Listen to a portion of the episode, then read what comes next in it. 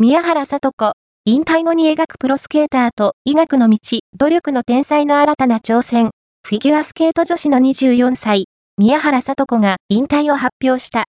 今後はプロとして活動し、4月2日には、第1弾として、アイスショー、スターズオンアイスで早速デビュー。